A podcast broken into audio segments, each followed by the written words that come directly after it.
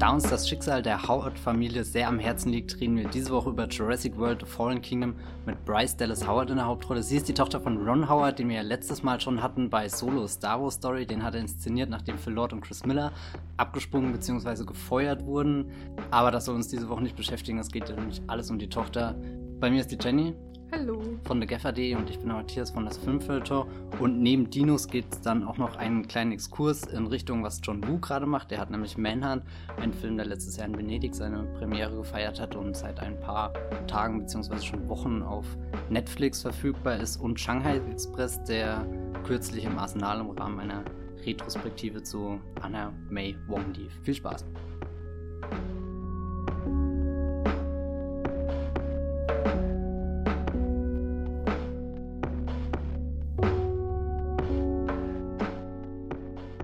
Jurassic World The Fallen Kingdom ist der zweite Teil der Jurassic World-Reihe, beziehungsweise der fünfte Teil der Jurassic Park-Reihe. Da kann man ganz schön durcheinander kommen. Aber Jenny, erzähl doch erstmal, wie, wie stehst du zu diesem, kann man das schon fast als Soft-Reboot bezeichnen oder würdest du den, den Film von Colin Trevorrow als, als Fortsetzung bezeichnen?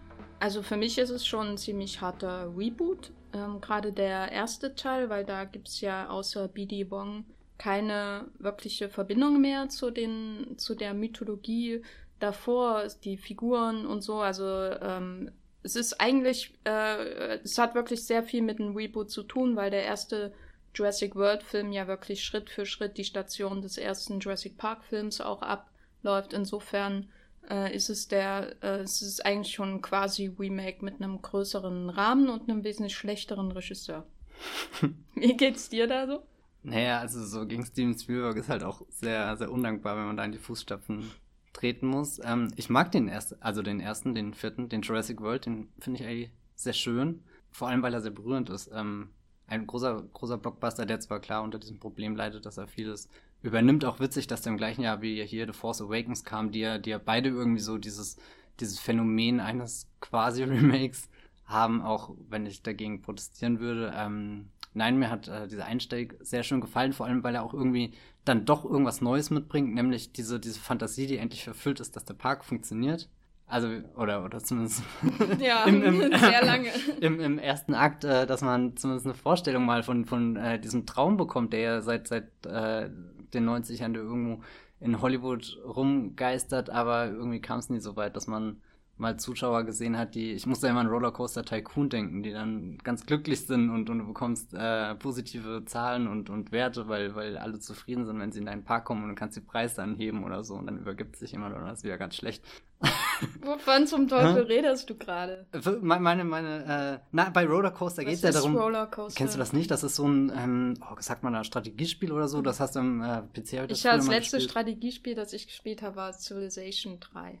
Okay, das kenne ich wiederum nicht. Auf alle Fälle hast du da diesen Freizeitpark gebaut mit Achterbahnen und was weiß ich und musstest halt echt auf alles achten. Sind die Ticketpreise zu, zu gering oder nicht? Und Jurassic World ist ja da auch sehr nah dran, nur dass es halt nicht Achterbahn, sondern. Also es ist wie SimCity nur mit äh, Achterbahn. Das kenne ich auch nicht, aber vermutlich. Ich versuche noch, noch, äh, noch, äh, noch mehr immer wieder zu zeigen, wie alt ich bin. ja, Gut, ja. da hätten wir das jetzt auch geklärt, aber jetzt stehen wir ja vor der ähm, Fortsetzung bereits, drei Jahre später neuer Regisseur, dieselben Drehbuchautoren wie vorher. Ähm, Colin Trevorrow, Trevorrow und Derek Connolly haben wieder das Drehbuch geschrieben. Diesmal ist J.A. Bayona ähm, jetzt dabei, der vorher nur zur Info ähm, für Guillermo del Toro was das Waisenhaus gemacht hat. Dann The Impossible als erster internationaler Film, der auch enorm erfolgreich war. Ähm, und also auf der ganzen Welt. Und dann äh, sieben Minuten nach Mitternacht, von dem man das nicht unbedingt behaupten kann, mit einem Baum. Und jetzt gibt es Dinosaurier für Bayona. Äh, ist das ein Aufstieg vom Baum zum Dino? Das ist schon ein geiles auf jeden Upgrade, Fall, oder? Auf jeden Fall. Du bist vom Baum zu äh, Viechern, die Bäume fressen und Viecher, die Viecher fressen, die Bäume fressen. Also es ist ein absoluter Aufstieg. Bei einem fehlt aber Liam Neeson, gell? Das ist ja, wenn Liam Neeson äh, den äh, T-Rex sprechen würde, dann.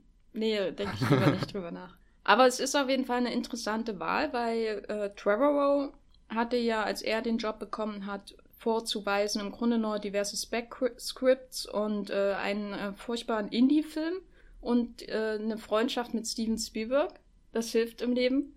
Und Bayona ist jetzt, der hat jetzt auch nicht viel mehr Filme gemacht, aber er hat sich zumindest, er hat schon eher so diesen klassischen Weg zum Blockbuster. Also die, die Budgets werden immer größer. als bereits bei dem Possible hat er auch sehr viel mit ähm, Special Effects gearbeitet und hat sich so ein bisschen hochgeackert und jetzt hat er sein Sequel ähm, bekommen. Was denkst du denn jetzt einfach mal, ähm, bevor wir ins Detail gehen, hat, bringt er zu der Reihe im Vergleich zu Trevor Rowe? Also ich glaube, Trevor Rowe war ja jemand, der vielleicht eine zu gute Freundschaft im Sinne, also zu Spielberg hatte, dass er, dass er sehr an seinen Motiven geklebt ist. Und ich glaube, bei Jona ist da sein eigener Kopf, dass er zwar genau weiß, was so, so diese Einstellungen sind, die in keinem Jurassic äh, Park oder World Film dann fehlen dürfen, aber er bringt überall seinen, seinen eigenen Dreh mit rein und das ist, wir haben ihn ja schon zweimal gesehen mittlerweile. Beim, beim zweiten Mal ist das mir ganz deutlich geworden, dass, dass er einfach richtig ausdrucksstarke Bilder hat, wo, wo du ganz schon genau weißt, dass das ist so, so, so ein Bild, was, was ewig irgendwie von diesem Film irgendwie übrig bleiben wird. Und da hat Jurassic World, so sehr ich ihn mag, was vielleicht auch mehr auf die Musik von Michael Giacchino oder so zurückzuführen ist, äh, dieser erste Jurassic World Film ist fast ein bisschen blass in Anführungsstrichen. Also jetzt nicht, dass die Farben ausgeblichen sind oder so, sondern einfach, dass, weiß nicht, wenig äh, gibt, was, was sich ins Gedächtnis bringt. Äh, Grün brennt. Und grau. Ja, ja, genau so. so. Und, und nicht so wie bei, bei Spielberg, wo, wo, wo du nie den Moment vergessen musst, wo der Dino dann am Ende da steht und dann fällt dieses Banner äh, runter, der T-Rex da ganz traurig alleine, wird zurückgelassen auf der Insel, der Ärmste. Ähm, also ich finde, äh, der, das äh, Regie-Upgrade ist im wahrsten Sinne des Wortes ein, ein Upgrade, ein, ein äh, kann man sich darüber freuen, dass das so passiert ist. Und ich finde es auch äh, bei, bei Jona im Hinblick auf seine Filmografie, klar kann man jetzt sagen, das ist ein x Millionen Dollar Blockbuster, da hat er nicht so viel äh, eigene Entscheidungsgewalt, zumal er ja auch nicht sein eigenes Drehbuch verfilmt, sondern eben das von dem Typ, der davor den Teil schon gemacht hat. Aber irgendwie in dem Film entdeckt man so viel von Bayona wieder irgendwie. Er hat ja jetzt bei sieben Minuten nach Mitternacht diese, diese Beziehung zwischen, du hast hier so eine monsterartige Kreatur, wo du auch nicht weißt, ob die gut oder böse ist und, und wie, wie kann sie mit Menschen interagieren. Oder dann auch äh, später jetzt in dem Jurassic äh, World Fallen Kingdom äh, verlagert sich ja der Film auch zu einem anderen Schauplatz und da bringt er sehr viel von seinem Waisenhaus, finde ich, mit rein. Also, dass er, äh, das, das hat mich eigentlich verblüfft, dass, dass das so, so, der, der Film wirkt auf einer ganz komischen Ebene wie eine Zusammenfassung seiner bisherigen drei Filme und, und äh, The Impossible ist dann natürlich äh, sehr wichtig, wenn es um die größte Action-Szene dieses Films und vielleicht sogar eine der besten des ganzen Franchises später äh, gehen wird, weil The Impossible habe ich als äh, sehr, sehr intensiven, sehr physischen Film wahrgenommen. Also es geht ja da um äh, den Tsunami und hier Ewan McGregor mit seiner Familie ist da unterwegs und Naomi Ross und so. Und, und wenn Tom sie, Holland. Ja, genau, stimmt. Ein, ein junger Spider-Man. Äh, der, Bei Jona hat Tom Holland ja. entdeckt. Ja, krass, oder? Alles kommt zusammen. Ja, egal. Aber was ich sagen wollte, wenn, wenn da dieser, dieser Tsunami dann, dann losbricht, das tut halt weh, das schmerzt, wenn, wenn sie da durch das Wasser warten, schwimmen, herumgeschleudert werden. Und ich habe das Gefühl, dass äh, so, so er, er hat ein bisschen wie ähm, hier Ryan Kugler jetzt Anfang des Jahres so, so diesen perfekten Werdegang gemacht. Also er hat nicht den krassen schnellen Sprung gehabt von seinem Indie zum 200 Millionen Dollar Blockbuster, sondern halt, äh, was hast du ja schon gesagt, ähm, aber eben, dass es bei ihm, keine Ahnung, dass, dass man wirklich die, die, die Fortschritte und die Arbeit und, und das alles merkt, was, was er da so durchgemacht hat. Ja. Ich finde, der Film ist auch ein hervor, wirklich ein hervorragendes Anschauungsstück ähm, dafür, was ein Drehbuchautor zu einem Film bringen kann, mit einer relativ starken Stimme und stark ist hier nicht positiv gemeint unbedingt und einem Regisseur und seiner Crew. Also weil ähm, weil Bayona bringt ja auch zum Beispiel Oscar Faurer mit seinem mhm. Stammkameramann. Und es ist schon erstaunlich, weil der Film an sich, äh, wie er geschrieben ist, da empfinde ich, hat man schon Merkmale von Trevor Warismen sozusagen, also diese ganzen Schuh-Shots, ähm, die da drinnen vorkommen und so weiter, äh, als äh, Verweis auf die ähm, Riesen, in Anführungszeichen, Kontroverse auf Bryce Dallas Howard, aber auch so bestimmte extrem grenzwertig seltsame äh, Übererklärungen von emotionalen Zuständen. Also der Film ist ja irgendwie, ich weiß nicht, äh, overwritten ist, glaube ich, das falsche Wort, aber da sind ja bestimmte Konflikte in dem Film und wir werden in diesem Podcast spoilern wie Sau, die völlig ähm, äh, überkonstruiert sind für einen Jurassic Park Film. Wenn man jetzt bedenkt, das ist ein Monsterfilm und da werden Leute gejagt und dann gekillt oder sie überleben und das ist so der der Grundinhalt ähm, und bei Trevor habe ich schon das Gefühl, dass er manchmal ähm, sehr, sehr seltsamen Geschmack hat. Das ist vielleicht das Interessanteste an ihm. Also Stichwort die Vergasungsszene am Ende, das ist sowas, was äh, da kann ich mir einfach nicht vorstellen, dass von, von Bayona kommt sowas.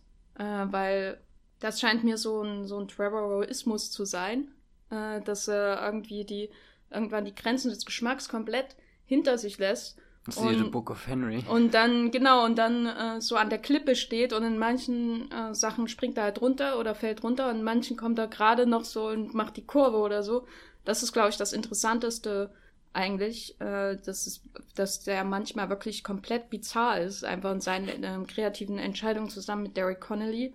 Und du hast das auch einmal, also du hast ja schon angedeutet, da gibt's dann diese, diesen Sprung von der Insel ähm, zu der ähm, zum Lockwood-Anwesen und im Grunde sind das dann die zwei großen Hälften dieses Films, was auch sehr seltsam wiederum ist, mhm. dass es nicht diese klassische Dreiaktstruktur ähm, ist, die irgendwie, ähm, wie zum Beispiel bei ähm, Lost World, der dritte Akt ist erst in San Diego und nicht schon der zweite sozusagen, äh, sondern hier ist es ziemlich klar in zwei, zwei komplett unterschiedliche Hälften. Das eine ist riesen, äh, riesen ähm, Katastrophen-Action irgendwie. Und das andere ist klaustrophobische Action. Und dem Bayona kommt das natürlich entgegen, aber andererseits ist das so geschrieben, äh, wo ich mir ich frage, hatten die niemanden, der da drüber geguckt hat, um den Film Gleichge für, in, in einem Gleichgewicht zu sorgen, weil so hast du zwei extrem unterschiedliche Hälften. Gleichgewicht würde der dritte Akt vielleicht äh, besorgen, so gibt's das nicht. Das ist so ein bisschen was, was ich den Drehbuch anlasste, was den Film aber auch wieder interessant macht, weil dadurch wirkt er wieder sehr unkonventionell strukturiert für einen Sommerblockbuster. Und dann hast du Bayona, der aus dem ganzen Schmarrn irgendwie unglaublich viel rausholt. Und das glaubt man einfach nicht. Also, ich würde jetzt am liebsten zurückgehen in der Zeit und äh, bei Jonas sollte auch den ersten Teil machen. Also, ich meine jetzt Jurassic World.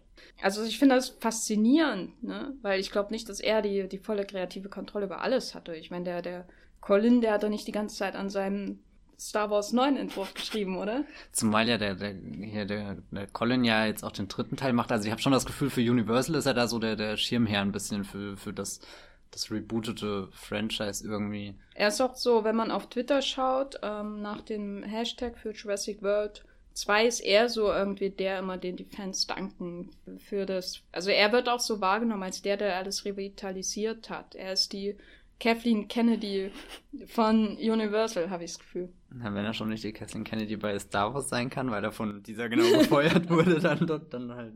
Ja, ich habe ja jetzt gar nichts, äh, ich finde ihn nicht so furchtbar oder so ich habe halt manchmal das Gefühl, dass, dass sich viele so einen kleinen J.J. Abrams von ihm erhoffen, der halt zuverlässig ist und genau das macht, was irgendwie halt so Fans glücklich macht, Studios glücklich macht, genug Geld einspielt, aber ja nirgendwo aneckt oder so. Und damit will ich jetzt J.J. überhaupt nicht rabstufen, im Gegenteil, ich finde ihn ja richtig toll. Ja, bring mich nicht dazu, J.J. zu verteidigen, bitte. Ich habe auch meine Grenzen.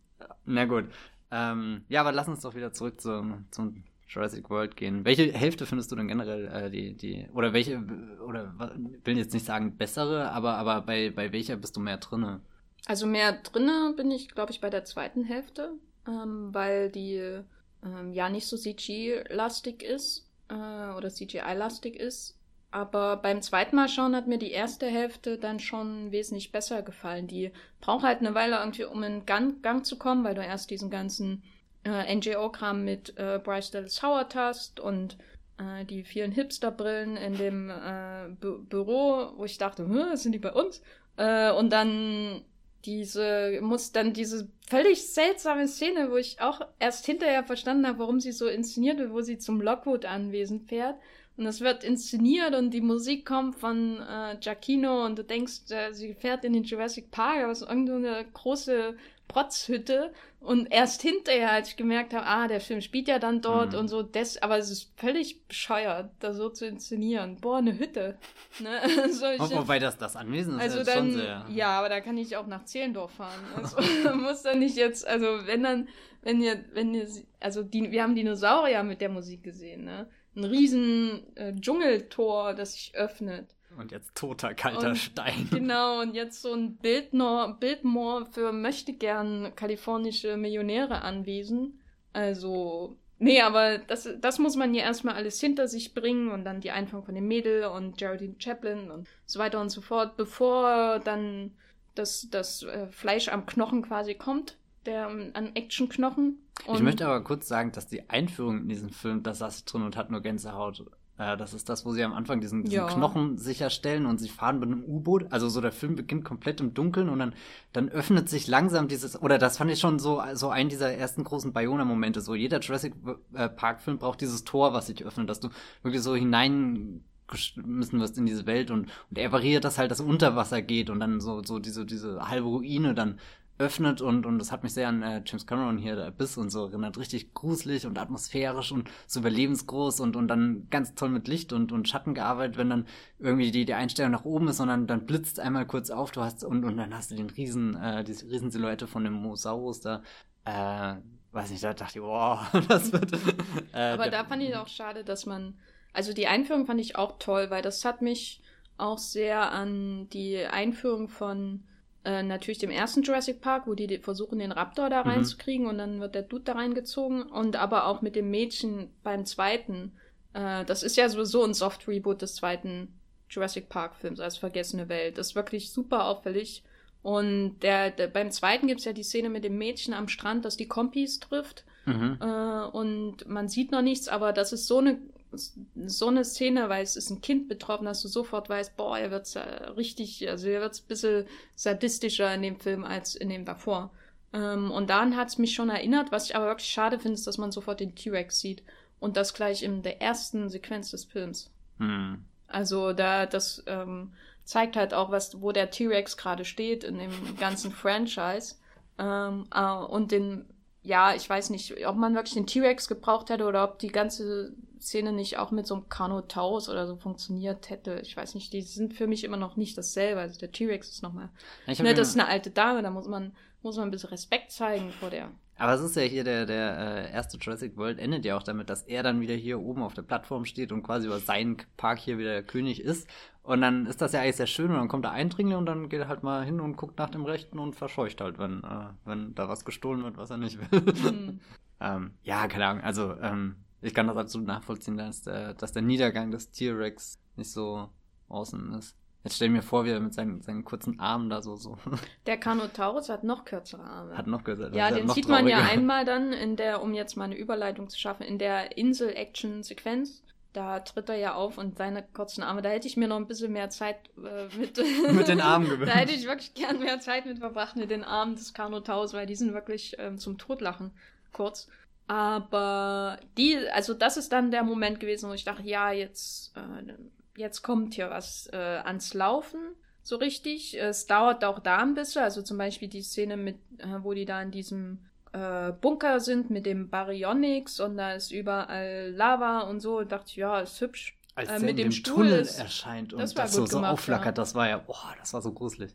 Aber das Schöne ist halt wirklich, dass er sich dass er, und das unterscheidet ihn auch so ein bisschen oder ein bisschen sehr stark von Trevorrow, ist, dass er zwar ein großes Setpiece hat, das aus verschiedenen besteht. Also du hast erst das in dem Bunker und dann hast du ähm, Chris Pratt mit der Lava und dann treffen sich und laufen zusammen runter und dann äh, springen sie alle und dann ist der nächste Punkt quasi das, was da unter Wasser passiert. Also ähm, das sind zwar viele Einzelkomponenten, aber bei ähm, bei Jurassic World hatte das nie so einen richtigen Fluss, finde mhm. ich, ähm, sondern man hat immer so Spannungspeaks und dann ist wieder runter und dann hast du wieder auf den nächsten Peak gewartet, so.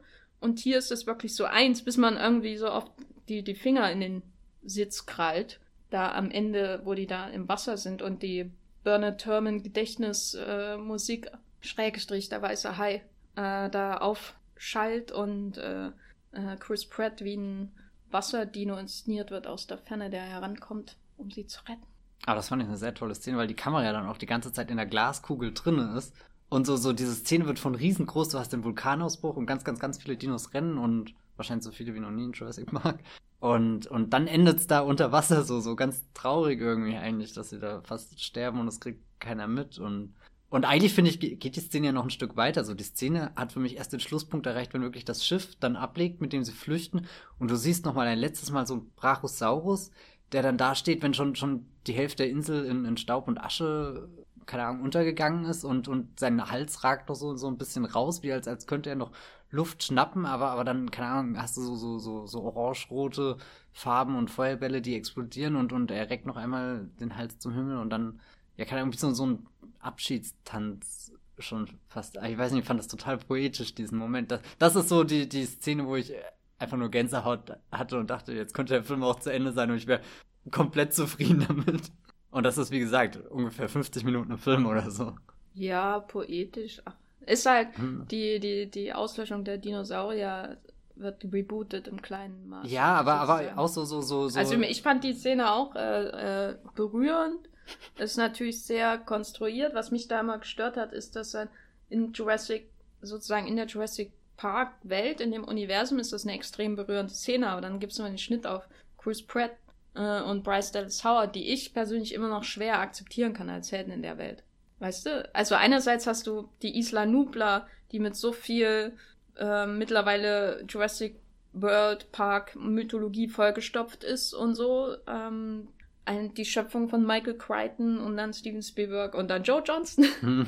äh, naja, der war eher so nah. Aber egal, ist auf jeden Fall dieses Ding, was so, so das, das zentrale, die, die Wurzel des Franchises ist mit, ne, diese Insel, wo der erste Park gebaut wurde. Und da hast du Chris Pratt, der, da, der ganz ich... dramatisch hinschaut, der für mich noch nie liebe, also die Figur von Owen ist halt, wenn, wenn, äh, das ist auch so ein Ding, was mich, also ich mochte den Film, ne, aber was mich an der, an dem Reboot nervt, ist, dass die Dinosaurier nicht lieben. So, das sind keine Nerds, die beiden. Das sind alles so, boah, meine Tiere und der eine ist, hat einen blauen Streifen, deswegen erinnere ich mich an ihn, aber ich wüsste jetzt nicht, wie der da drüben heißt. Oder was das für eine Art ist. Weißt Wobei, du? sie sind doch schon beide sehr, sehr involviert. Also gerade weil du jetzt am Anfang so auf dem Hipster-Kram rumgehackt hast. So, ja, Bryce Dallas Howard ist ja, so richtig zur Aktivistin quasi. ja, aber das, das ist das ja nur so, äh, also ich will jetzt ihren Dino-Crat nicht äh, äh, aus der Ferne kleinreden, aber das sind, es gibt nie in dem Film den Moment, wo einer von beiden sagt, das da drüben ist ein Prokompsognathos oder das ist ein Baryonyx. Weißt du, also dieses, was, also es fehlt halt bei diesen Reboots äh, das, was bei dem ersten Film, wo du den geguckt hast und dachtest, ich will ein Paläontologe werden. Aber ist ein bisschen nicht das Problem, dass hier Laura Dern und Sam Neill auf die Insel kommen und sich ja ihr Leben lang mit den quasi ja, genau. sterblichen Überresten beschäftigen und jetzt halt genauso wie wir das Publikum staunen. Aber das, das, der, der, der minimale Twist dieses Reboots ist ja, dass es selbstverständlich ist, dass Generationen von Kindern mit Dinosauriern. Eine Generation. Eine Generation, was auch immer, aufgewachsen ist und, und die jetzt kennt und, und wenn hier Bryce Dallas Howard und Chris Pratt schon ihr ganzes Leben lang da in dem Pack sind und die Dinos seit Jahr, Jahren trainieren. Aber dann, dann müssen sie es doch wissen. Ja, ja, aber deswegen sagen sie es ja nicht mehr so. Ja, also aber so, die sehen so zum ersten Mal so ein, so ein Hybridwesen mit dem Indoraptor und können nichts über ihn sagen, über seine Bestandteile und er hat das und das von dem und dem und das wurde verbessert. Nix. Weißt du, es ist so, die Noobs regieren halt jetzt die Reihe. Und das macht mich fertig, weil ähm, das, was mir, äh, was das Spielbergsche, sag ich mal, oder was ihn vielleicht auch angezogen hat an den ersten, an den ersten Filmen äh, und das dem Buch von äh, Michael Crichton ist ja ähnlich wie bei Indiana Jones, dass du Akademiker hast, die in, die überhaupt nicht abenteuertauglich eigentlich sind, aber sich trotzdem reinstürzen. Oder reingestürzt werden von einem T-Rex nachts mit einer Ziege im Maul. Oder, oder wie Harrison Ford aus dem Hinterzimmer des Klassenzimmers entfliehen, um, um ja nicht mit Schülern konfrontiert also zu werden. Genau, und das sind halt so äh, Leute, die was wissen mhm. und deren, denen das Wissen, denen das Wissen auch hilft, aber die auch in einer Situation sind, wo sie eigentlich gar nicht reingehört werden. Chris Pratts Figur in dem Film ist ja ein Safari-Leiter, im Grunde, der gehört ja da rein, ne? Ja, der würde, der, der stammt aus einem schlechten Hemingway Verschnitt irgendwie. aber wie findest du denn äh, hier Jake Johnston im ersten Teil? Der ist ja An so den der. kann der, ich mich gar nicht mehr erinnern. Aber der ist doch wirklich der, der Nerd hier, der. Ja, aber das ist ja der Anführungszeichen Nerd. Also, weißt du, das ist ja kein. Du hast schon ja große. Nerd-Ansprüche hier. Ich habe äh, ich hab Ansprüche an Leute mit einem PhD als Helden in meinen Filmen. Weißt du, ich will. Also, äh, das ist so halt so ein Problem, was ich mit dem Reboot habe. So schön die auch in, der neue jetzt inszeniert ist ist, äh, habe ich halt trotzdem Kernproblem mit den beiden Heldenfiguren. Nicht unbedingt beiden Schauspielern. Ich mag Bryce Dallas Howard. Sie ist eine entgrenzende Großaufnahmen-Schauspielerin in dem Film. Das muss man gesehen haben. Chris Pratt, naja. Aber ähm, die Figuren an sich sind so austauschbar. Die habe ich doch in jedem Film. Ja, Aber gut, ich habe nicht in jedem ja. Film Chaos-Theoretiker. Ja, wobei in dem hast du ihn ja auch wieder für ungefähr Aber 30 der, Sekunden und dann ist er. Das ist ja auch überflüssig. Ich finde auch, äh, ich, also ich habe auch nichts gegen Chris Pratt, aber ich glaube, er er tut sich auch gerade keinen Gefallen, dass er so viele ähnliche Variationen seines möchte gerne Indiana Jones Rollentyps halt spielt und ich glaube, dass, dass Guardians und Jurassic World halt schlecht getimed waren oder, oder keine Ahnung, so, so. Und Infinity War. Ah ja, stimmt, da kommt ja auch noch dazu. Ähm, so kannst du halt nichts machen, wenn. Das ist halt der Typ, den er spielen kann. Ne? Ja, und ja. Ja, trauriges Fazit zu Chris ja. Pratt.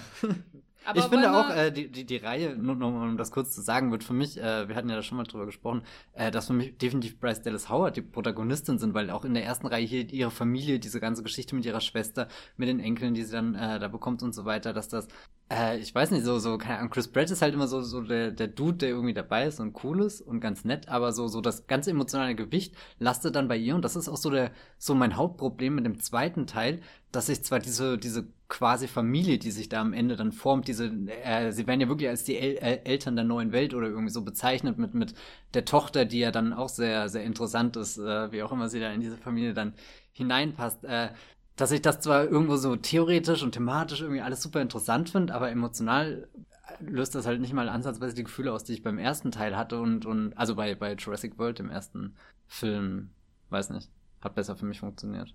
Ja, ja, ich fand beide emotional ein Blur. Aber die Menschen sind mir auch relativ egal. Also es In, geht um die Dinosaurier. Es geht um die Dinosaurier. Wir haben jetzt schon über die Insel ähm, geredet. Wir können ja langsam uns aufmachen Richtung Lockwood Mansion. Hm. Ähm, wie hast du denn den Bruch wahrgenommen, der da quasi im Setting passiert? Vorher äh, riesen CG-Explosion, Dino-Stampede, äh, bam, bam, bam und dann bis der, der Zwischenschritt auch mit dem T-Rex auf dem Schiff, was ich auch nett fand als ähm, aus Versehen Referenz, nehme ich mal an, an Lost World Jurassic Park, wo auch ein T-Rex äh, problematisch auf dem Schiff transportiert wurde. Und dann kommen wir in dieses, ähm, äh, wie, ja, halt in dieses Protz-Anwesen mit dem großen Keller im dritten Stock äh, minus. ich weiß nicht, wie man das nennt. Minus ah, drei. Minus man drei. muss minus drei drücken und einen Code, um da hinzukommen. Der Code ist, was war es nochmal? Drei, Irgendwas mit einem Hashtag. Sieben, drei. Ach, ich weiß nicht. Ja. ja. Er wird so, so offensichtlich gezeigt und ich kann mir immer noch nicht merken. Ich wäre so verloren in der Hütte. Auf alle Fälle, äh, weil du schon fragst, äh, ich finde die äh, Insel, also egal ob jetzt Nubla oder Storn hat, das ist schon ein wahnsinniger Teil für diese Mythologie. Und insofern finde ich es eigentlich sehr mutig, dass, dass er da so, so einen harten Bruch macht. Auch wenn ich mich selbst dabei ertappe, wie ich die erste Hälfte deutlich mehr mag. Ich weiß nicht, da ähm, dafür habe ich eher diesen, diesen Abenteuercharakter, äh, den ich so, so in Jurassic Park äh, Film eigentlich sehr schätze und, und das, äh, die zweite Hälfte ist dann schon fast wie so ein Haunted House Film irgendwie. Aber ich finde ihn halt super interessant, weil wie das Haus konstruiert ist und das würde ich jetzt äh, wieder hier alles äh, bei Jona zugestehen, dass er das Haus ja von Anfang an schon so ein bisschen als so eine Zeitkapsel irgendwie in Szene setzt. Es gibt dann so einen so ein großer Raum, wo die ganzen Skelette stehen äh, von alten Dinosauriern und wie, wie man das auch so, so hier äh, nachts im Museum muss ich gerade dran denken, äh, diese, diese Schaufenster, wo so, so Szenen quasi dargestellt sind, hat das irgendwie einen Fachbegriff, ich weiß nicht. Ähm, auf alle Fälle, äh, und, und später geht ja dann auch eine Verfolgungsjagd und sie versuchen sich dann quasi in der, Vergangen in der inszenierten Vergangenheit zu verstecken und so. Also, weiß ich nicht, da, da macht er so, so ganz viele tolle Dinge auf, auch wie der, der äh, neue äh, wie heißt jetzt der neue Supersaurier? Der Indoraptor. In, genau, der Indoraptor. Hast du nicht meine sieben Artikel Doch, doch, äh, wir, wir, haben ja gerade eben auch noch wirklich drüber geredet, aber ich finde Indominus Rex und Indoraptor sind viel zu, zu nah beieinander von, von, vom. Aber der Indo. Indoraptor ist schon besser als der Indominus Rex, oder? Also. Ähm. Der Indominus Rex ich war aus sie, einer Missgeburt. Achso, jetzt rein, rein vom Aussehen her. Auch sonst alles. Ich finde, beide sind nicht so geil, wie sie sein könnten, glaube ich. Mhm. Also so, was auch nochmal beweisen würde, dass, dass dieses äh, Problem mit den Dinosauriern wirklich besteht, dass das irgendwie der T-Rex so schnell verschwendet oder gezeigt wird und, und irgendwie so, ich, ich glaube, sie, sie haben ein bisschen zu wenig Vertrauen daran, dass ein T-Rex jetzt noch als Hauptgegner funktionieren würde und genauso gruselig und furchteinflößend wäre wie irgend so ein äh, genmanipuliertes Viech, was er aber auch irgendwie thematisch jetzt beim zweiten Teil der, der keine Ahnung, der geht ja so intensiv auf diese, diese, diese Menschen, die jetzt schöpfen können, was sie wollen, ein, wie, weiß nicht, so, so bei den anderen ist das alles immer noch so theoretisch und passt ja auch sehr schön, dass dann mit, mit Jeff Goldblum auch so ein Charakter da ist, der das alles bis, bis in, in die Apokalypse äh, sich in seinem Kopf vorstellt, aber jetzt ist es ja schon soweit und äh, jetzt kann man das vielleicht auch sagen, dass dieses Kind, was sie dann am Ende in die Familie kommen, ja auch nur ein, ein Klon quasi ist, was ja total gestört wird, diese Reihe ist, wo es ja eigentlich nur um Dinosaurier ging. Und irgendwie habe ich da auch das Gefühl gehabt, obwohl sich das anbietet, darüber nachzudenken und das vielleicht ins Drehbuch zu integrieren, ist das so ein Moment, weiß nicht, wo sie sich einfach so ein Tor aufgemacht haben, wo die Dinos ja jetzt komplett uninteressant geworden sind. Überlegen, du kannst Menschen klonen in dieser Welt. Also so, so. Du kannst noch einen Ian Malcolm machen. Du kannst yeah. zwei Ian Malcolms in deinem Film haben. Also ich, ich, ich weiß nicht, wo, wo das Ganze hinführen soll.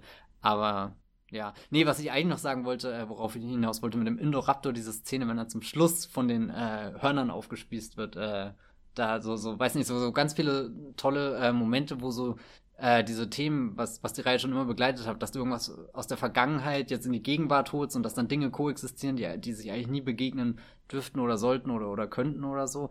Und dass es am Ende trotzdem immer auf diese, diese banalen vielleicht ein bisschen poetischen Sätze wie hier das Leben findet immer einen Weg und so. Ich finde, da bleibt sich die Reihe schon, schon sehr treu und dann ist halt der Interruptor am Ende aufgespießt und, und die richtigen Dinos setzen sich durch. Auf dem Triceratops. Ja, das eh einer der, der coolsten Dinosaurier. Mhm. Ähm, naja.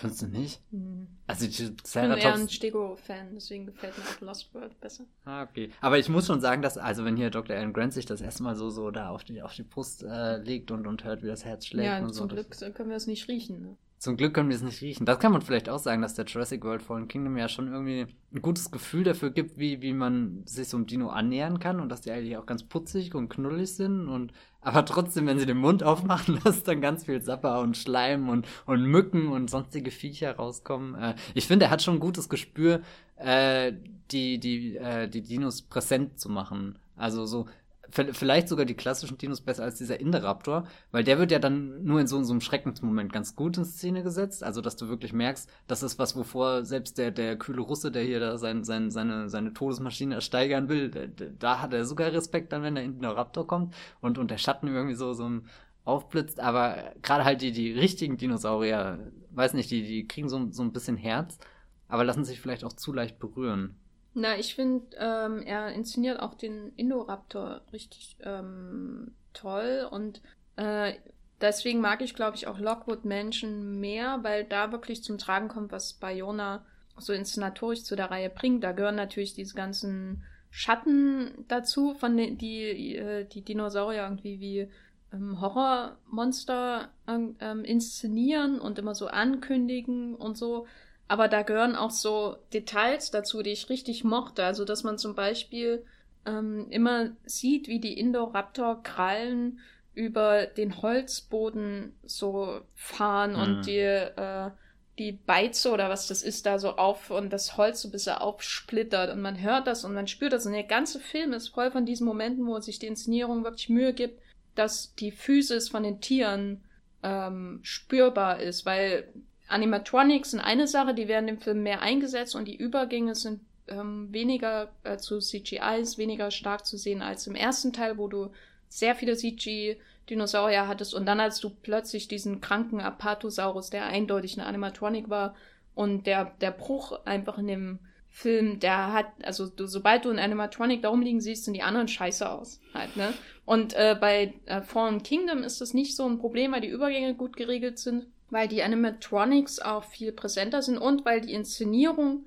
äh, sie hat quasi diese Dinger vor sich, aber sie nimmt sich auch Zeit, um ihre Auswirkungen auf ihre Umgebung zu zeigen. Also allein zum Beispiel so eine Szene wie sie verstecken sich da irgendwie und der, man sieht irgendwie wie so die, die, die Kralle von dem oder der Schwanz von dem Indoraptor so über irgendwelchen Schutt oder so Metallzeug auf dem Holzboden so geht und sie merken daran, sie hören das Geräusch, wir sehen es klappern der Indoraptor bewegt sich weg, so dieses, das sind so völlig offensichtliche Sachen, aber das ist irgendwie, das ist wie bei, wenn du Conjuring guckst und der, die Türen knattern, weißt du, oder du hörst irgendwo die Dielen quietschen äh, und so weiter. Das, ist unglaublich wichtig, um die, die Gefahr präsent zu machen, um die künstlichen Wesen quasi zu erden in der Inszenierung und ähm, das ist, glaube ich, einfach so das klassische Horrorhandwerk, was Bayona besitzt. Ich würde ihn jetzt nicht als großartigen Stilisten bezeichnen. Ich finde es schwer, bei ihm irgendwas in Sachen Handschrift auszumachen, außer dass er halt auf Gothic äh, äh steht, äh, Gothic Horror steht und den dann dementsprechend auch dieses, dieses CGI-Anwesen äh, von oben bis unten begutachtet, bis, bis er jede Ecke gesehen hat, was mir auch gefallen hat. Äh, aber er ist, hat halt einfach so die Skills, um ähm, die, die Effekte, äh, sowohl die ähm, praktischen Effekte quasi, als auch die, die Computereffekte irgendwie zu verbinden und eine glaubwürdige physische Präsenz zu erzeugen. Deswegen gefällt mir auch der Indoraptor viel besser als der Indominus Rex, weil der Indoraptor ist kleiner, äh, er ist, äh, hat irgendwie so Persönlichkeit, er ist ein richtiger Bösewicht. Bestens äh, zu sehen in der Szene mit Ted Levine im Käfig, wo er dann wirklich in die Kamera grinst mit, mhm. im Sinne von gleichwertig ihn fressen. War, war das so, so ein vierte Wand durchbrechen und zum Publikum war, schon mal sagen, gleich geht's los, Leute. Ja, ja, also es ist immer noch nicht so gut wie die originalen Raptoren, äh, von denen wir jetzt schon noch äh, quasi die Kuschelversion haben, die ich, haben, äh, die ich furchtbar finde. Aber er ist auf jeden Fall furchteinflößend und würde ich sagen, ich bin, ich bin nicht dafür, dass sie mit den Hybriden weitermachen, weil ich äh, finde es viel spannender, äh, wenn sie Sachen zeigen, die wirklich so mal rumgelaufen sind. Ich würde wahnsinnig gern auch mal einen, äh, Dinosaurier mit Federn sehen. Das fehlt mir einfach noch, weil die können auch sicher irgendwie super interessant aussehen. Ich finde es ein bisschen schade, dass sie sich da immer noch an diesen, dieser alten, äh, an diesem altmodischen Aussehen von Dinosaurier so äh, fest klammern, insbesondere von den Raptoren und so. Da geht man ja von aus, dass sie nicht so aussehen. Und aber darüber hinaus ist es einfach ähm, in dem Anwesen, Lockwood-Anwesen sind so viele kleine Actionsequenzen, wo man einfach sieht, was, was eine halbwegs wache Inszenierung bringen kann. Also mein, mein, eine meiner Lieblingsmomente ist halt das, wo der ähm, Stügi Moloch ausbricht oder ausbrechen äh, darf, sozusagen, von Pratt angeleitet, und dann äh, über den Fahrstuhl in dieses Auktion, in diese, diesen Auktionssaal kommt und quasi die Leute headbuttet. Und sie fliegen dann mhm. durch die Luft, was meistens sieht man ihn gar nicht, man sieht nur die, die Leute, die durch die Luft fliegen, was auch sehr ein schöner Effekt ist. Äh, und dann parallel dazu gibt's eine Action-Szene für Chris Pratt, die quasi eine Plansequenz ist. So eine ähm, klassische Parallelfahrt, da, da, da gibt es mehr davon von Bayona inszeniert. Eine ähm, Dialogszene im Film so als äh, parallele Kamerafahrt, wo er einfach den Leuten irgendwie folgt durch einen langen Raum und dann gibt es quasi die entgegengesetzte Richtung für die Action-Szene eine Stunde später, wo Pratt einfach sich von Gegner zu Gegner durchboxt. Und das ist, glaube ich, das erste Mal, dass ich ihn überhaupt in so eine rein, also so eine Action-Szene gesehen habe, wo er, wo es wirklich noch auf seinen Körper ankommt, ohne großen CG-Kram oder irgendwas. Wo er nur Mann gegen Mann, ohne Laser, ohne irgendwelche CG-Abgründe, die er überspringen muss, kämpft. Und ich habe ihn zum ersten Mal verstanden, warum er ein Action-Star sein könnte. Weil er halt äh, schon eine gute physische Präsenz hat einfach und auch glaubwürdig sich da durchboxen konnte. Und es war einfach so schön über sich. Man hat immer so kleine Momente, wo äh, einfach jemand nachgedacht hat. es ist nicht herausragend, es ist nicht äh, ich weiß nicht. Es also eigentlich sehr traurig, dass, da, dass das Level schon so tief ja, ist, darüber, dass wir uns darüber habe ich aber auch nachgedacht. Ähm, wie, du hast nachgedacht, dass jemand nachgedacht hat? Nee, aber ich habe darüber nachgedacht, wie oft ich im Wollmilchcast damit argumentiere, dass es wenigstens handwerklich halbwegs verträglich ist. Und das traurig ist. Und ich weiß nicht, ob es an der Einseitigkeit meiner Argumentation liegt oder dass die Filme alle doof sind heutzutage. Hm. Was soll ich da jetzt sagen? Ich weiß auch nicht. Aber jedenfalls, äh, das ist aber nicht der einzige Grund. Darüber hinaus fand ich einfach die Action ziemlich toll in dem Film. Und äh, mir hat auch sehr gut gefallen, wie Bayona uns das Haus näher gebracht hat. Äh, die Entfernung zwischen diesen einzelnen Orten mit dem Mädchen, das da durchläuft, bevor am Ende quasi Chris Pratt und das Mädchen und der Indoraptor und Blue dieselben Wege ablaufen. Mhm. Äh, das ist einfach äh, sehr gut gemacht. Deswegen mochte ich auch das Finale und deswegen mochte ich auch die Lockwood-Menschen insgesamt sehr gern. So. Würdest du einziehen? Nee, da muss man so viel sauber machen. und ich mag keine großen Häuser, wo ich nicht weiß, wer in den anderen Räumen ist. Jetzt bin ich dagegen. Nee, wenn es dein Haus ist, dann. ja, genau. Huch, wer ist denn? Ja. ja aber. Weil, aber wenn man so viel experimentiert mit Dinosauriern, ist das halt auf eigene Gefahr, dass dann irgendwie ein, ein Indoraptor da dein Schlafzimmer belagert und du ja, oder Raves Ball, ne? Ja, Raves Ball. Oder, oder hier Toby Jones sollten wir vielleicht mal kurz erwähnen, der, der, der wirklich super. genüsslich diese Dinos äh, versteigert, wie als hätte er sein Lebtag noch nichts anderes gemacht.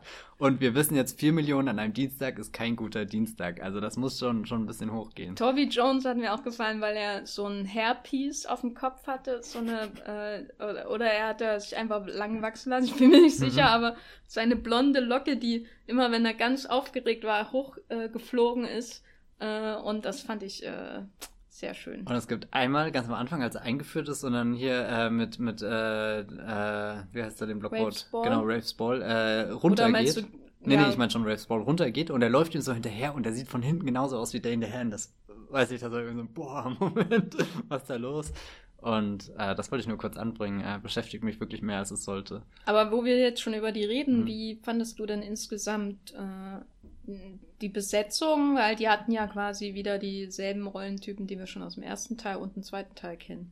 Das ist so, ich weiß nicht, ob das, ob, ob ich das schlimm finde oder nicht, dass sie immer wieder so, so einen Hackerboy brauchen und keine Ahnung, du hast hier den, den ab, harten Jäger, der, der sich von nichts beeindrucken lässt, nicht mal von dem T-Rex da irgendwie und, und der irgendwie seine eigene Macke hat, sei das jetzt Zähne, die er, die er gern sammelt oder, oder den Bonus, den er sich endlich mal abholen will und vielleicht nie bekommen wird, weil er, weil er ja, weil er, weil er halt jetzt tot ist. Ne? Äh, schade eigentlich.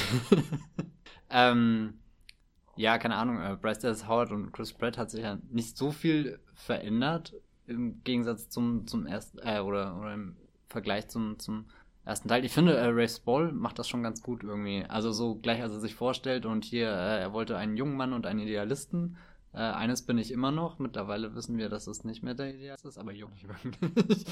äh, keine Ahnung. Ähm, ich weiß nicht, er ist einfach so ein Gesicht, was ich nicht so kenne und fand das ganz angenehm. Damit dabei zu sein, den, den Hammond-Ersatz fand ich furchtbar.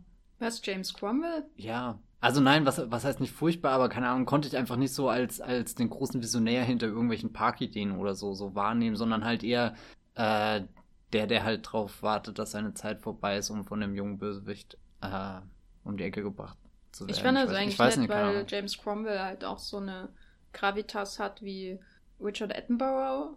Äh, ist halt ein bisschen jünger noch, aber äh, also als eine andere Generation als Attenborough natürlich, aber der ist der ist schon so vorgeformt durch ähnliche Rollen, äh, wo er so Autoritätspersonen äh, gespielt hat oder eben wie in LA Confidential dann die die sich als Bösewichte herausstellen, aber ähm, dass er, dass er gar nicht mehr viel charakterisiert werden muss. Du siehst ihn und akzeptierst ihn sofort in der Rolle. Das ist halt, deswegen mhm. wurde er ja gecastet, nehme ich mal an.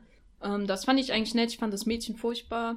Die Kleine meinst du? Ja, die war so furchtbar. Aber es, ich finde, die Jurassic Park Reihe hat ja auch so eine Tradition mit Kinderfiguren, die echt immer so eine Gratwanderung ja, machen. Ja, aber da habe ich lieber die, die ähm, Turnerin aus dem zweiten Teil oder Lex oder, also ich mag eigentlich alle Kinder außer die aus Jurassic World. Äh, und Weil die, die aus Jurassic World 2. Schauen.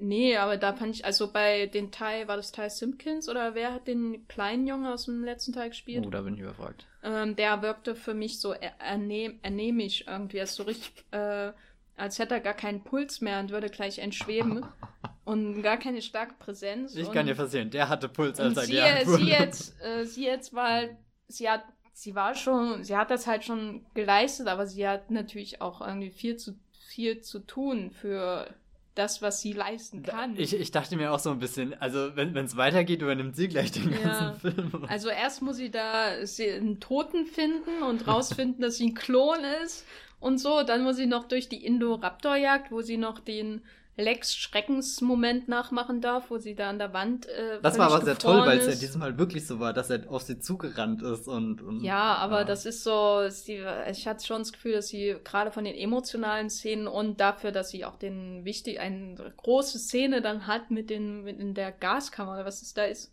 Äh, also der Gaskammer-Szene muss man ja echt so nennen.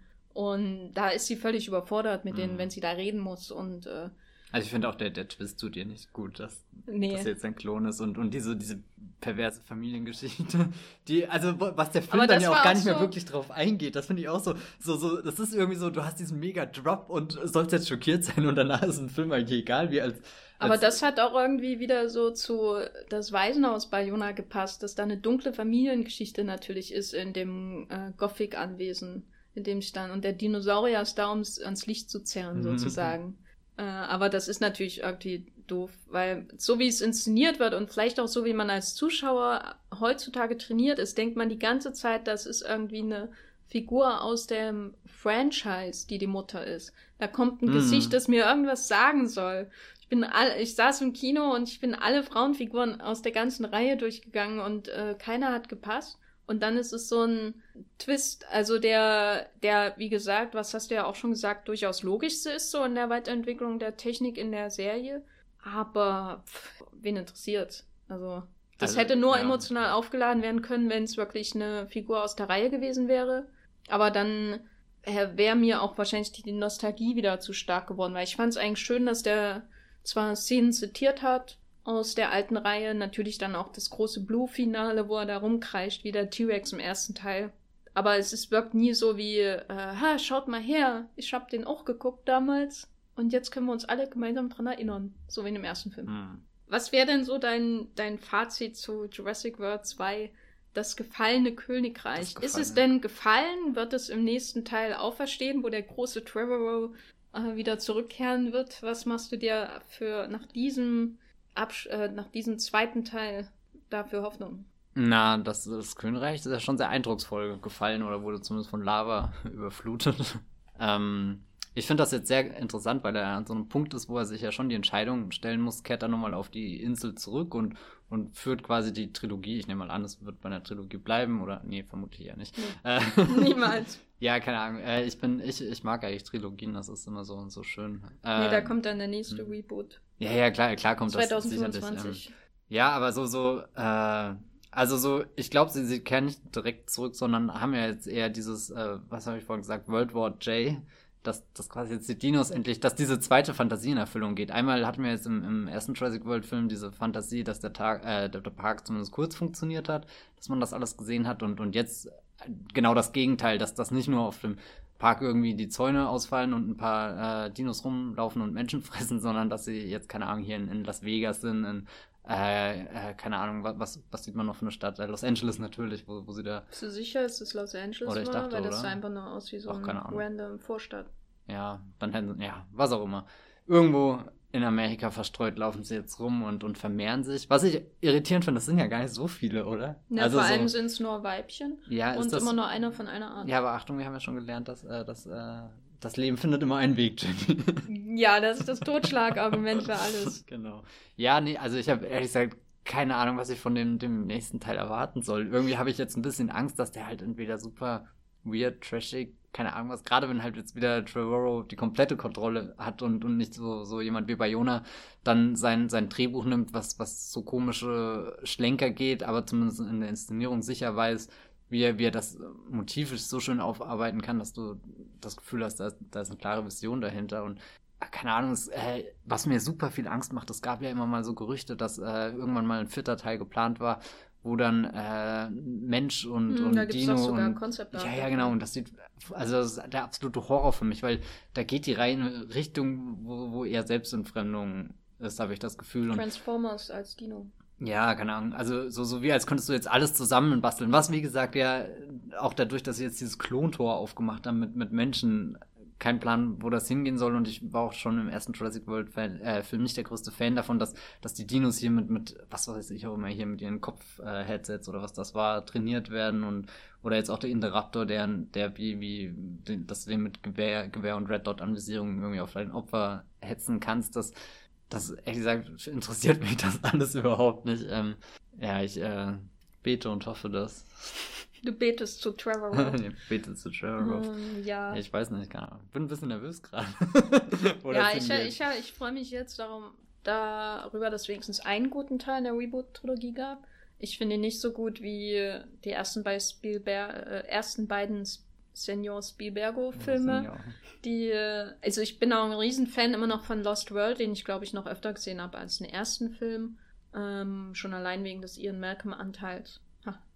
Und ich finde es interessant, dass sie, dass die Trilogie jetzt irgendwie diese ersten zwei Stationen wirklich nochmal so abgegangen ist. Äh, bin froh, dass diese Ähnlichkeiten zu Lost World hier ähm, irgendwie ähm, nicht bis zur letzten Station ähm, alle nochmal abgeklappert werden, sondern dass sie halt wirklich ein konsequentes Ende macht. Also bei Lost World wird ja alles wieder äh, eingepackt und ausgefahren, als die T-Rex-Mama und äh, das Kind aber ähm, hier wird viel eröffnet für einen möglichen 170 Millionen Dollar Spielplatz für Colin Trevorrow im nächsten Film. Aber ehrlich, ich erwarte mir nichts.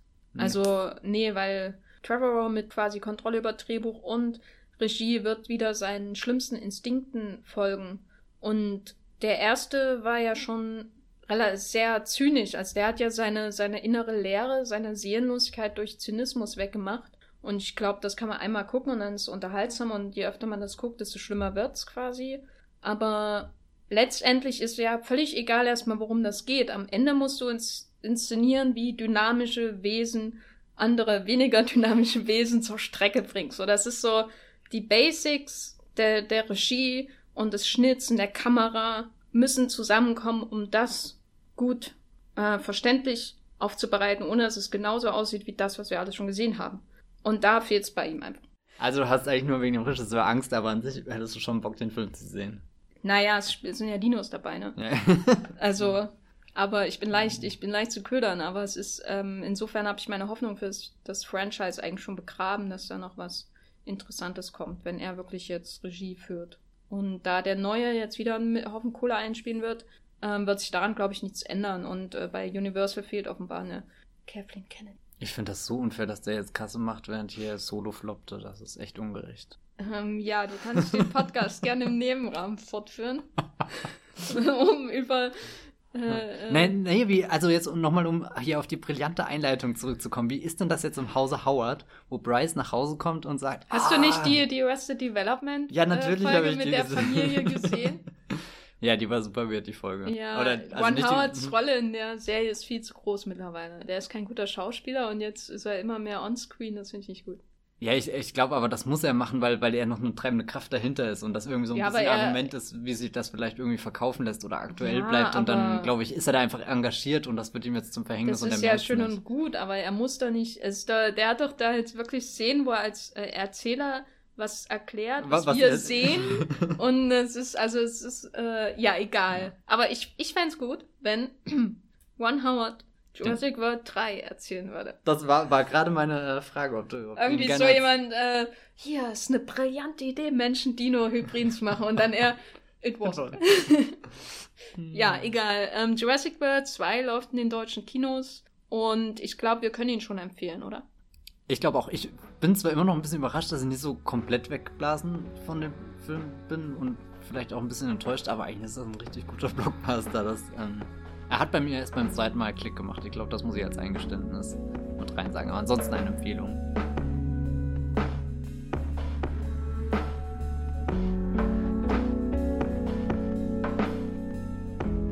Von einem Abenteuer in das nächste.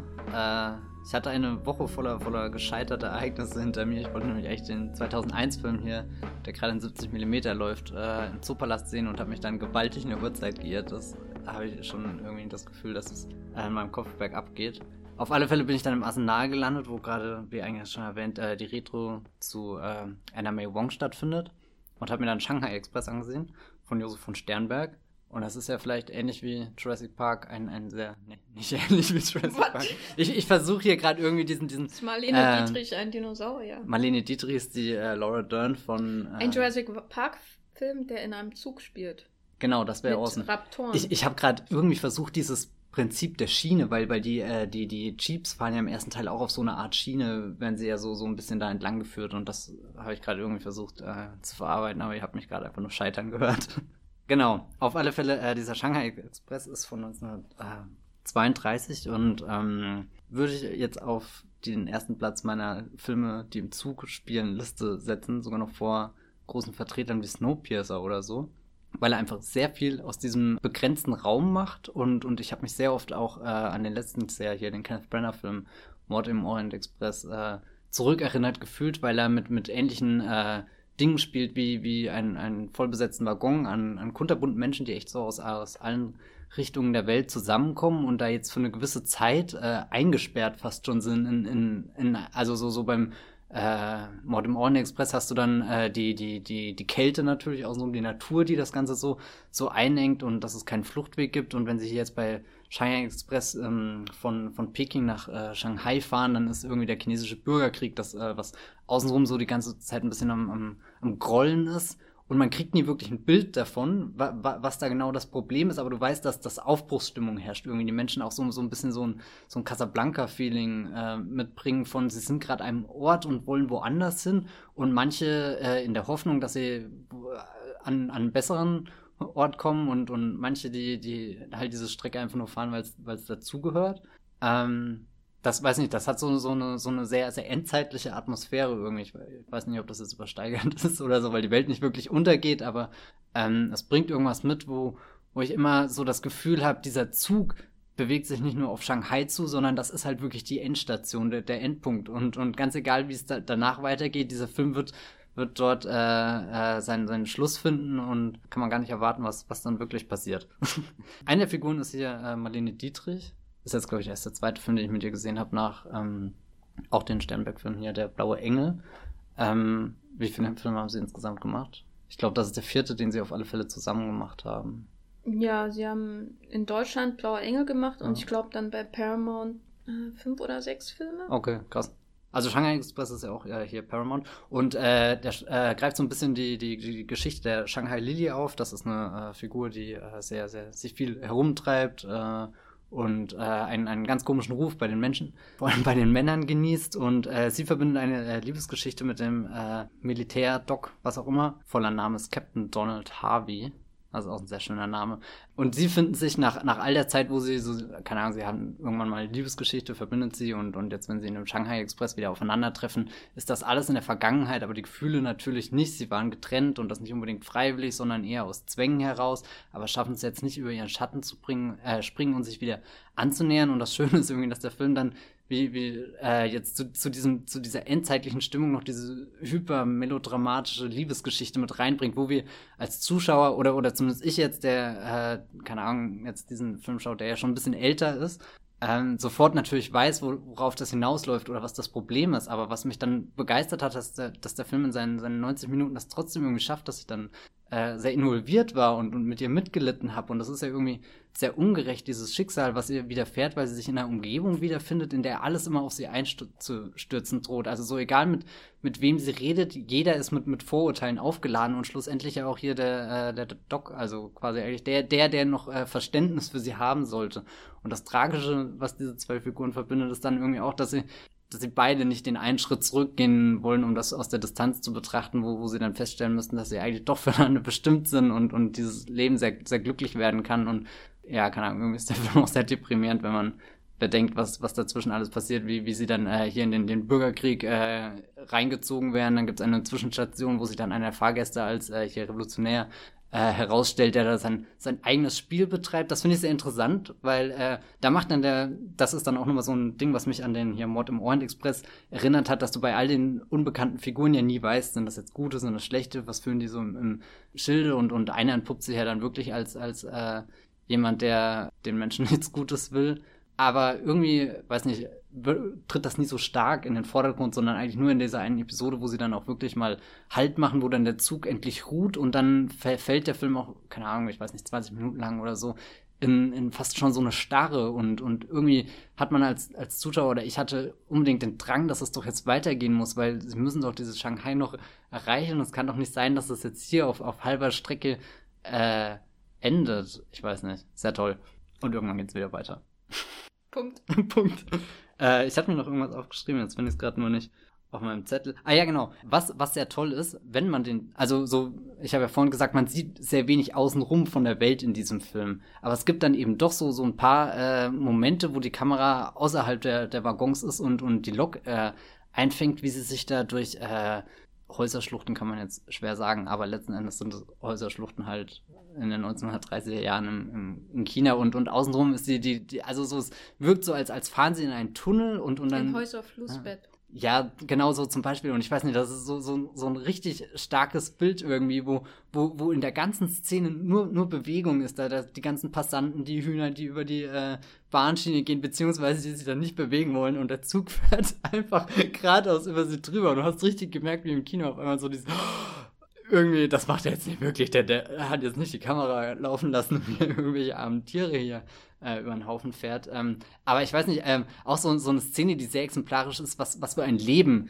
in diesem Film existiert, obwohl das ja alles so, so ein bisschen äh, stilistisch überhöhte Figuren sind, gerade dann auch äh, diese, diese Anna May Wong-Figur, die ja auch so, so, so einen äh, zwielichtigen Ruf hat und sich dann am Ende als hier die, die äh, krasse äh, Killerin oder so so entpuppt. Also es sind schon, schon typische äh, Archetypen, die da rumschwimmen, aber trotzdem, äh, weiß nicht, habe ich das Gefühl gehabt, dass der Film in einer äh, sehr, sehr, sehr glaubhaften Welt verankert ist, in dem eben so, so, so viel los ist oder, oder ständig irgendwas los ist und das dann eben sinnbildlich ausgedrückt in dieser einen Szene, wo, wo sich der Zug dann durch die, diese Straße da, wo, wo nur Gemenge ist, äh, durchquetscht. Das war bisher, oder keine Ahnung, total tolles Bild, erinnere ich mich. Äh, vielleicht mein Lieblingsbild aus dem ganzen Film. Ja. Lieber als die Szene mit der Dietrich im Scheinwerfer, traurig, zitternd, äh, in dunk umgeben von Dunkel und einem äh, leuchtenden Scheinwerfer auf ihrem Gesicht. Die größte Szene des ganzen Sternberg äh, Dietrich. Ich, wus ich wusste nicht, dass das die größte Szene ist, aber vielleicht um, äh, mal, wie gesagt, das ist jetzt mein zweiter Film, den ich hier mit ihr gesehen habe.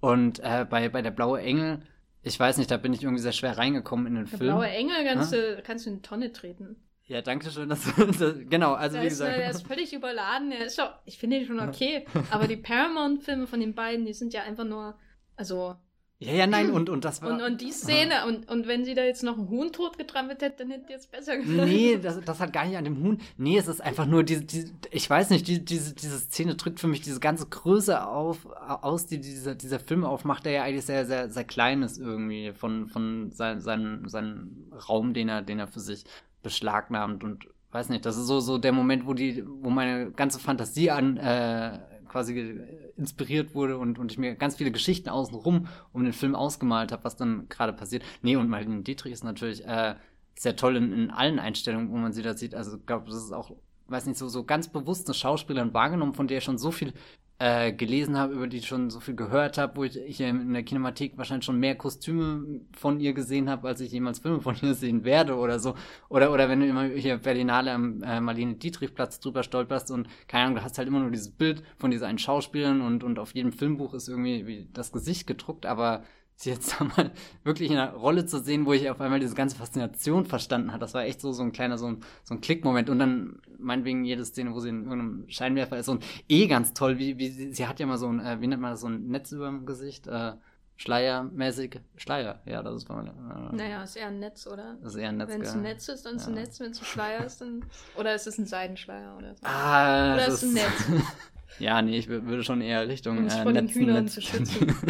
das, das, Netz benutzt sie später, um, um Hühner einzufangen. Nein, Quatsch. Äh, äh, keine Ahnung. Also es sind, sind ganz viele Momente schon für die Ewigkeit, wo einfach nur ihr Gesicht da unter diesem Netz, ihre Augen da herausragen und keine Ahnung, sie spielt auch so eine, so eine ganz interessante Frau, so zwischen total gedemütigt, aber dann trotzdem noch irgendwie stark genug, um, um da, ich weiß nicht, jetzt ihren eigenen Weg durchzugehen, selbst wenn sie ja die ganze Zeit diesem äh, Doc Harvey hinterherrennt irgendwie, weiß nicht. Aber ich hatte insgesamt schon das Gefühl, dass der Film sich sehr bewusst über seine, seine Rollenbilder ist, die er erst so positioniert und auch die Männer sind ja viele, oder es gibt dann auch irgendwie so, ich glaube, einen deutschen Veteran oder so die ganze Zeit hier, der, der ja dann aktiv Gebrauch macht von, von seinem Stereotyp, den er spielt und sich echt in jeder Szene, wie als versucht sich der Schauspieler rauszuschreiben, oh, ich will mich jetzt nicht bewegen, ich bin Veteran. Nee, Invalide, sagt er, glaube ich immer. Das ist das tolle Wort irgendwie so, so ein, äh, sehr toller Film. Ich kann ihn äh, nur empfehlen. Dann äh, schaut ihn euch an, wenn ihr ihn noch nicht gesehen habt. Er ist in ja, Deutschland. Und die, die fünf anderen auch, bitte. Die, die fünf anderen auch. Ich werde die jetzt. Äh, Aber nicht den blauen Engel. Der ist bäh. ich wusste gar nicht, dass der, dass der Sohn. Und ich habe den, ich weiß nicht, ich habe den Weihnachten rum, war der, naja, glaube in der Arte-Mediathek und da habe ich den halt mal so äh, irgendwie so zwischen Pflichtbewusstsein und Neugier, das ist ein äh, Sternberg-Film und Marlene Dietrich musste mal gesehen haben und dann saß ich irgendwie da und dachte mir, hm, das war jetzt nicht so geil, oder? Na, so im deutschen Kino der Zeit ist der schon äh, äh, richtig gut und so, aber das, was Sternberg, glaube ich, gut getan hat, zumindest am Anfang, so für ein Jahr oder so in den USA, ist, dass da so ein bisschen die, die, das alles ein bisschen ähm, reduktionierter ist im Hollywood-Kino. So, ne? Und das Beste ist natürlich, dass äh, Dietrich halt wirklich zur Hauptfigur in seinen Filmen wird. Und beim Blauen Engel geht's ja immer noch um den Jannings und den kannst du auch in die Tonne treten. Das ist mein Fazit zu allem. Äh, Spielt da nicht sogar noch hier der Hans Albers mit? Ach, Siehst du, also so, und später ist es halt die. Hans Dietrich, Albers ist schon alles... der unter dem Brückendude, oder? Nee, nicht unter den Brücken, große Freiheit. Ach so, ja. Ähm, ah, das kann man mal verwechseln, ja. Wir sind ja hier also jetzt kein, jetzt... kein Keutner-Expertise-Podcast, also das. Keutnercast, demnächst bei Ihrem äh, äh, Podcast-Anbieter des Vertrauens. Nein, äh, ja, ich äh, würde es einfach mal sagen. Stimmt so. Stimmt Muss so. mal gucken tun. Gibt's auch auf DVD, könnt ihr euch also ganz einfach ja. beschaffen.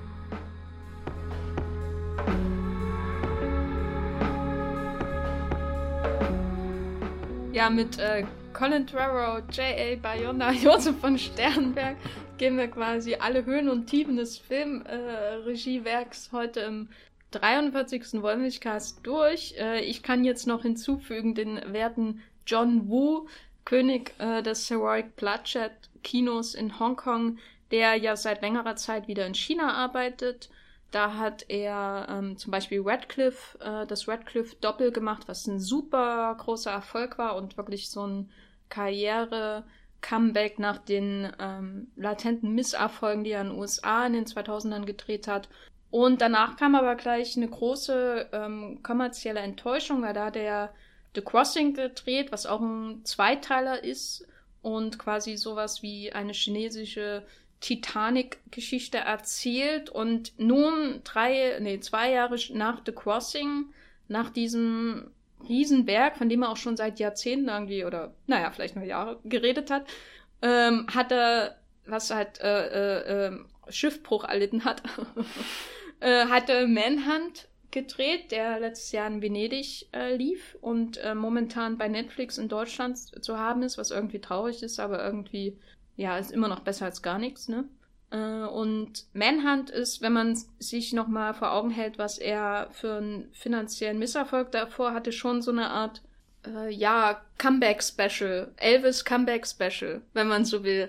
Ähm, nur in, ja, besserer Form, äh, würde ich mal sagen, weil es wirkt schon so wie ein John Woo äh, macht jetzt nochmal das, was er am besten kann oder was die Welt denkt, was er am besten kann. Es ist, glaube ich, nicht das, was er am liebsten macht momentan ausgehend von Radcliffe und The Crossing.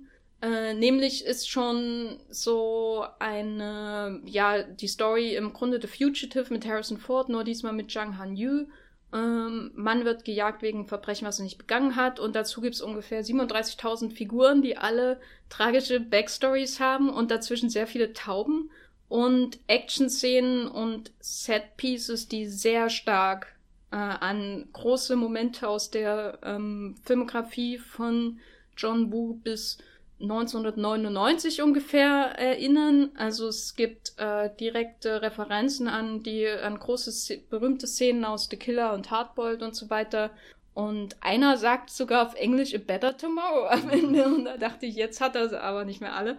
Aber jedenfalls, das ist so die Grundidee. Also ähm, einerseits hat man ganz viele klassische John Woo-Sequenzen, die ja irgendwie nochmal abgrasen. Andererseits hat man aber irgendwie die Story von sieben Filmen äh, in eine gepresst, was jetzt nicht unbedingt typisch John Woo ist, weil jetzt, wenn wir jetzt wirklich mal zurückgehen zu seinen Heroic Bloodshed Filmen, da ist es ja doch eher so, dass die Konzentration sehr stark auf meinetwegen einen Killer und einen Polizisten liegt oder drei, äh, drei Brüder oder was weiß ich, die irgendwie nach Vietnam abhauen oder so. Äh, also es sind immer relativ begrenzte Figuren, die extreme Beziehungen eingehen. Irgendwie homoerotische oder ähm, es gibt eine Schuld, die abgetragen werden muss. Oder ähm, je, einer muss den anderen jagen, weil er sein Gesicht geklaut hat, was eben so passieren kann ne, in einem John Woo-Film. Und hier ist das Interessante jetzt, dass er Du hast zwar im Zentrum wieder eine Geschichte, die so ähnlich ist, nämlich Zhang Han Yu, äh, der den Gejagten spielt, einen Anwalt, der für ein äh, Pharmaunternehmen gearbeitet hat. Und dann äh, gibt es noch einen japanischen Kommissar, der Wu klassisch irgendwie eine Frau verloren hat und so ein bisschen innerlich gebrochen ist, aber auch irgendwie ein Genie in dem, was er tut. Äh, der gespielt wird von äh, Masaharu Fukuyama, der zum Beispiel in Like Father, Like Son von äh, Hirokazu Koreeda die Hauptrolle gespielt hat. Und die beiden sind so das Klassische, wenn, wenn man das sieht, wie die so eingeführt werden, denkt man, ah, um die geht's jetzt. Und das ist doch äh, so ein ultimatives John Voodoo, zwei auf unterschiedlichen Seiten des Gesetzes, sie kommen sich immer näher und dann gibt's äh, äh, romantische Blicke in Zeitlupe und Taubenfliegen und Explosionen und äh, am Ende sterben beide oder eben nicht.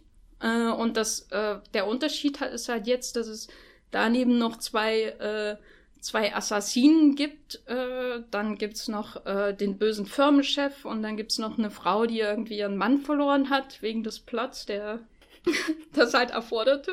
Und äh, ungefähr noch sieben andere Frauen, die ich nicht, wo ich irgendwann nicht mehr mitgekommen bin. Und die eine wurde halt ermordet davon. Äh, und das ist halt ein Riesenensemble. Es gibt ja noch die, die, äh, die Helferin von den Polizisten und es gibt noch irgendwelche Leute auf einer Farm mit Pferden. Das fand ich auch schön, John Woo mit Pferden. Und, aber es ist irgendwie so aufgeblasen an Figuren. Mit Figuren. Es gibt den Firmenchef, es gibt den, äh, ähm, den, den Nachfolger des Firmenchefs, der dann komplett abtreten im Film. Und es ist einfach so viel, es ist so viel, so vollgestopft. Ich glaube, es liegt daran, dass es halt eine ähm, Verfilmung von einem Roman ist und keine originäre Geschichte. Ich glaube, wenn es einfach so geschrieben worden wäre, dann wäre es wesentlich simpler alles. Und man hätte sich vielleicht mehr auf das zentrale Duo ähm, konzentrieren können. Das führt nun dazu, dass diese Action-Szenen von einem klassischen John Woo-Film da sind, aber nicht diese, ähm, ja, diese große Tragik, die seine Filme ausgemacht hat, die das, das Heroische im Bloodshed sozusagen. Das ist nicht da. da andererseits finde ich das aber auch gar nicht so schlimm, weil dann wäre es wirklich nur noch eine Pastiche von seinem alten Werk gewesen. So hast du alle Elemente in Ansätzen, aber das Figurenensemble ist so unterhaltsam, ähm, dass es jetzt gar nicht stört, dass die eigentlich ähm, ja nie so eine intensive emotionale Beziehung eingehen wie in den alten John Woo-Filmen. Äh, stattdessen wirkt der Film schon eher wie so ein Film noir Action-Film. Also es gibt da wirklich eine Szene, wo die Musik auch ähm, kurz bevor die Leiche gefunden wird, wo die Musik auch direkt an die 40er Jahre anschließt. Und gegen Ende kommt dann irgendwie so ein Primer, Brian De Palma-Touch rein in der großen Auseinandersetzung in so einem Labor, wo so Bilder drin sind, wo ich echt denke, jetzt hat er so äh, Dress to Kill oder so nochmal geguckt gestern und dann den Film gedreht oder so. Also es waren ähm, es ist ein interessantes Potpourri. Ich würde es nicht als auf äh, John Woo Pastiche äh, reduzieren, was man überall liest. Es ist, wirkt schon interessanter, ähm, aber ich habe uns ist, äh, sind einige tolle Action-Szenen drin. Eine meiner Lieblingsszenen hat mit diesen zwei Killerinnen zu tun, die da mitspielen.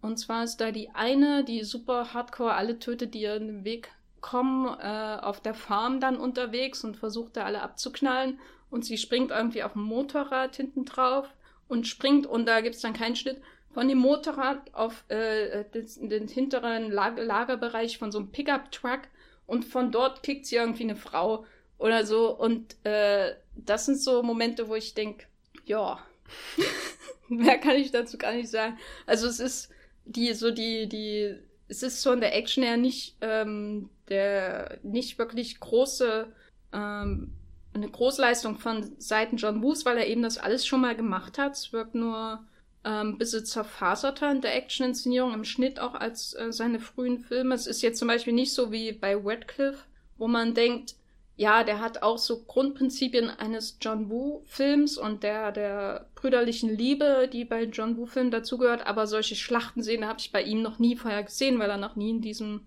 Rahmen gearbeitet hat. Oder ich habe noch nie so einen romantischen Film gesehen bei ihm, wie früher, äh, wie in The Crossing zum Beispiel teilweise. Und das ist halt jetzt nicht so. Man hat irgendwie diese Sachen, die kommen einem aber bekannt vor und man hat das Gefühl, er arbeitet in Grenzen, die er sich schon so 1996 abgesteckt hat. Äh, und das ist, glaube ich, das, was äh, ja den Film daran hindert, wirklich äh, ja sich sich äh, so so die nächste Wu-Ebene zu erklimmen, wo man denkt, ja, der ist jetzt äh, eine wirkliche Weiterentwicklung. Im Grunde bewegt er sich auf Boden, den er schon kennt. Und ich mag eigentlich John Woo, wenn er, wenn er einfach ähm, sich äh, ins nächste hineinwirft so und das zum ersten Mal erkundet, ob es nun ein Schlachtenepos ist oder ein Mission Impossible Film, den mag ich jetzt ja überhaupt nicht, aber es ist trotzdem spannender so zu sehen, wie er damit umgeht äh, oder mit so einer Wahnsinnsstory wie ein Face Off oder eben dann mit dem Vietnamkrieg und was weiß ich. Also man hat früher immer das Gefühl gehabt, er stürzt sich da in neue Sachen und adaptiert dann seine liebgewonnenen Figurenmodelle immer in diesem neuen Umfeld. Und Manhunt ist eher so, er macht das, was er schon gut kann, in einem Umfeld, ähm, was ein bisschen verworrener ist. Und er macht das alles solide, aber es ist irgendwie, ja, ist halt kein großer John Woo-Film, ne? Ist interessant zu sehen, wo er danach hingeht. Ich hoffe, jemand gibt ihm wieder Geld.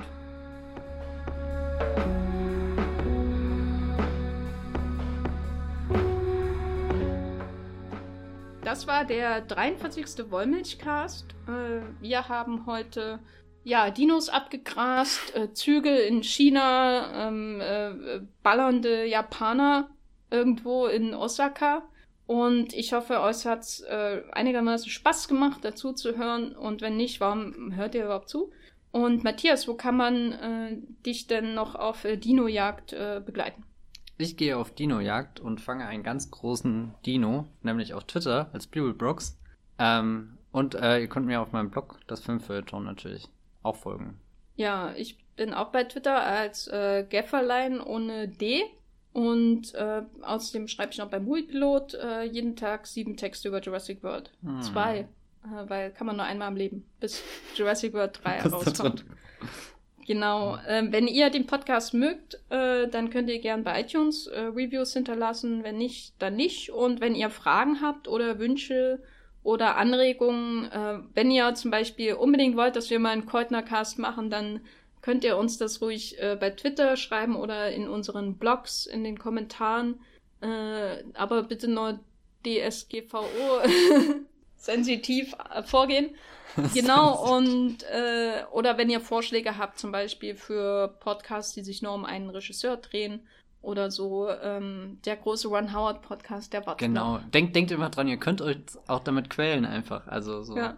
Den, den der große Clint Howard Podcast wäre immer noch ja. äh, ein, ein Werk für sich. Wobei der, der Ron Howard Podcast jetzt eigentlich gar keine Qual wäre. Also da, da überlegt mal, jemand, jemand sagt, macht mal bitte den großen Scott Cooper Podcast oder so. Das ist ja. Der ist über ein kürzer. Ja, aber irgendwie fühlen sich die Filme auch so wie acht Stunden an. Ja, aber ähm, Beautiful Mind fühlt sich an wie zwölf Stunden. Ah. Deswegen habe ich vor Solo auch nur zwei Filme nachholen können, weil Beautiful Mind so lange gedauert hat. Ähm, ja, aber wie gesagt, ihr könnt uns das Feedback schicken und wir werden es mindestens durchlesen. Und ansonsten äh, hören wir uns beim nächsten Mal. Tschüss. Ciao.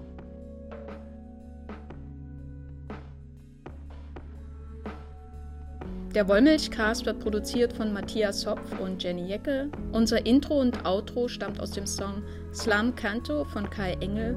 Ihr könnt den Podcast bei allen gängigen Apps abonnieren und wir freuen uns über Kommentare und Bewertungen bei iTunes.